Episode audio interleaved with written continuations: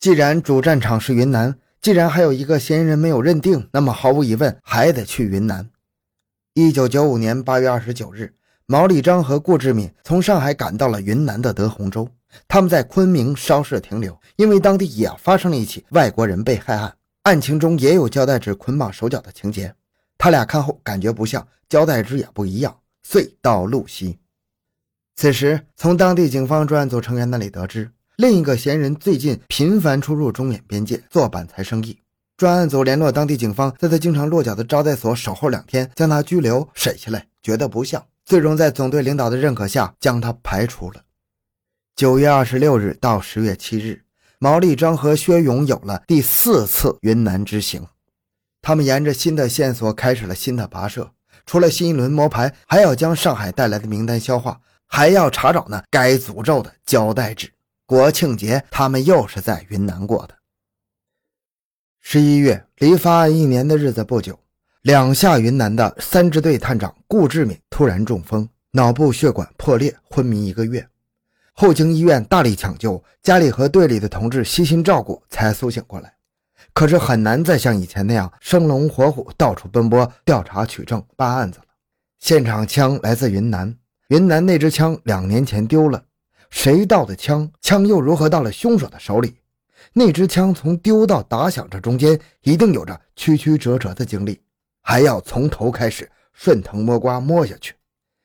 哪怕那支枪从到到打响中间又倒了好几手，但是只有从第一手开始让案件滚动起来，才可能把凶手抓到。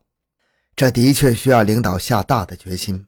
四下云南办案经费已经十分惊人了，再下云南除了花钱是肯定的，案子破不破得掉却无法肯定。可要是不下去，连破掉的可能也不会有。张生华总队长对林志福说。云南贩毒者大多需要枪的保护，所以不少人是贩毒贩枪的双料货。这次去云南，把排查思路放宽一些，在贩毒人群中找找线索。五月七日，八零三小分队五下云南，开始了最长一次在云南的破案经历。他们先是到昆明提审提供在鹿溪县宣岗乡某人处见到过枪的线索的犯人，留下了血掌纹样品，在犯人中比对。进一步在当地市场查找同类胶带纸。四天后，一行人来到德宏州鹿溪县，州公安局和鹿溪县公安局从上海小分队精兵强将身上看出了他们破案的决心。俗话说“事不过三”，上海警察再三再四还在五，我们一定要大力协助他们，哪怕是放下或者缓办我们手中的案子。上海警方与云南警方交换了通过查毒寻找枪支被盗下落的新思路，得到了云南警方的首肯和支持。之后的办案，联手参加的不光有刑警，还有德宏州和鹿溪县的缉毒警。五月十八日，鹿溪县公安局获得一条线索：在华侨二分厂工作过的缅甸人张某是个贩毒贩枪的双料货。最近此人准备武装贩毒，可惜人在境外，难以拘捕。两地警方迅速商定了诱捕张某的方案。五月二十四日，张某落网。此时，毛立章、顾松和于元朝因事先行返沪，留下了凌志福和薛勇在当地坚守。经过当地警方的攻心审讯，不仅审毒，而且审枪。东拉西扯，避重就轻的张某终于谈到曾卖过一支枪给一个东北人。哪个东北人？叫什么名字？枪是哪儿整的？是怎么卖给东北人的？路西警方听到有枪，而且是东北人买去的，心中一动，此枪会不会同幺幺二三案有关系呢？一连串的问题砸过去，不给张某半点的喘息机会。你必须说一说清楚，不要耍滑头。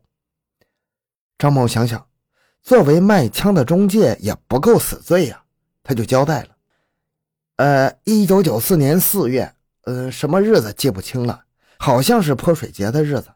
我还在金三角威亚公司工作。有一天，来一个东北人找我们的公司业务主管阿欢，刚好阿欢不在，我就接待了他。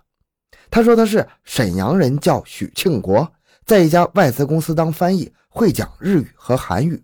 到这来是想做点橡胶玉饼生意。我说做橡胶玉米生意要大本钱，你有钱吗？他没有回答我的问题，只是说先买点样品回去，有人感兴趣再调资金过来。吃了一顿饭，混得熟了，他悄悄对我讲：“想搞一支枪。我问他搞枪做什么，他说他姐夫是个生意人，买卖做大了，有支枪胆子壮些。当时我手里没有枪，也没听说过什么人手里有枪要出售。这个姓许的沈阳人在我们公司住了一个星期，走时丢下了两千块钱，让我买到枪后同他联络。五月他又打长途电话来问我搞到枪没有，我说还没有。看来他要的很急。当年十一月他又到德宏来了，我见他三番四次跑来买枪，看来是真想要啊，不是个警察。那就到处给他打听，打听到了宣岗乡那边有人有一支枪要卖。宣岗乡幺幺二三案的现场枪，不就是在宣港丢的那支吗？宣港乡什么人卖枪给你？枪是哪里来的？呃，只知道有人要卖枪，并不知道枪是哪儿搞的。那个告诉我有枪的人就是这么说的。公安，你们也晓得，江湖上的人不多问，不问你从哪儿来，不问我到哪儿去，怕是让你们公安晓得了掉脑袋的。哼知道掉脑袋还做那些违法生意。接着说，枪是怎么卖给姓许的？枪是什么型号的？呃，我同许庆国讲有一支枪，不在芒市，在宣港，要不要去看看？他问不会有诈吧？中间人看过枪，应该问题不大。我对许说，到那儿看着点情况不对，就不提买枪的事儿。他说这么大的风险，最好再当面看看。我骑车到宣港乡，狗日的那条路好难走，天气又热呀。这次我们见到那个要卖枪的人，他说有一支五四枪要出手，一千九百块。我们还价到一千六百，他不卖；一千七百，他还是不卖。后来到了一千八百，他才同意卖了。嗯，除了枪还有什么东西？还有八发子弹。枪是什么型号的？有什么特点？嗯，是支五四式手枪，枪袋是绿色的，枪号中间好像有一个八。露西警方太高兴了，张某所讲的越来越贴近宣岗乡丢的那支枪了。没有问那个卖枪的人枪是怎么搞到的，江湖上的规矩不问这些。那个卖枪给你们的人叫什么名字？我们也没问，只怕是问他也不肯说实话呀。只听宣岗那人叫他狼四。露西干警心头一亮，这个狼四。正在摸排盗枪案的嫌疑人名单里，那个姓许的是什么时候离开芒市的？呃，当天我们从宣岗乡买好枪，没多停留，骑上车就走了。路途骑到没人地方，还掏出枪，每人试了一枪。枪太旧了，好久没用，都有些生锈了，不怎么好用。姓许的什么时候离开芒市的？嗯，当晚我们骑车到芒市已经很晚了，找了一家私人旅店住了一晚。许庆国第二天就走了。大约十一月十几号吧。后来你们还有联系吗？呃，一九九五年七月，我接到他一个长途，说还想搞点子弹。我问他子弹干什么都用光了，他说打野兔。这个许庆国的详细地址是哪里？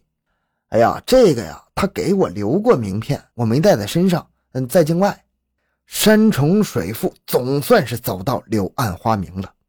鹿溪县公安局将审讯的情况通报了林志福，并说他们已经派人找那个狼四。狼四不是宣港乡人，而是宣港乡旁边丰平乡老关村人，曾因为盗窃罪被判刑四年。鹿溪公安局将狼四擒住，就枪的历史连夜突审。吃过官司的狼四死不开口，审急了就说路上捡的，捡的。那行，那你把捡枪的过程一点点说来，哪一天捡的？什么地方捡的？怎么别人捡不到，就你捡到啊？老老实实讲出来，谎话是很难边缘的，越讲越是破绽百出啊！狼四索性就不开口，一副死猪不怕开水烫的样子。整整六天六夜，狼四才讲了真话。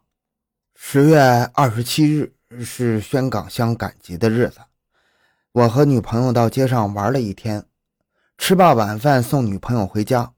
女朋友就住在宣岗乡政府后边那条小路走上的那个寨子里。我送了女朋友回来，走到乡政府那排房子后面，看到一间房子还开着灯、开着窗，明明白白就看见墙上挂着一支枪。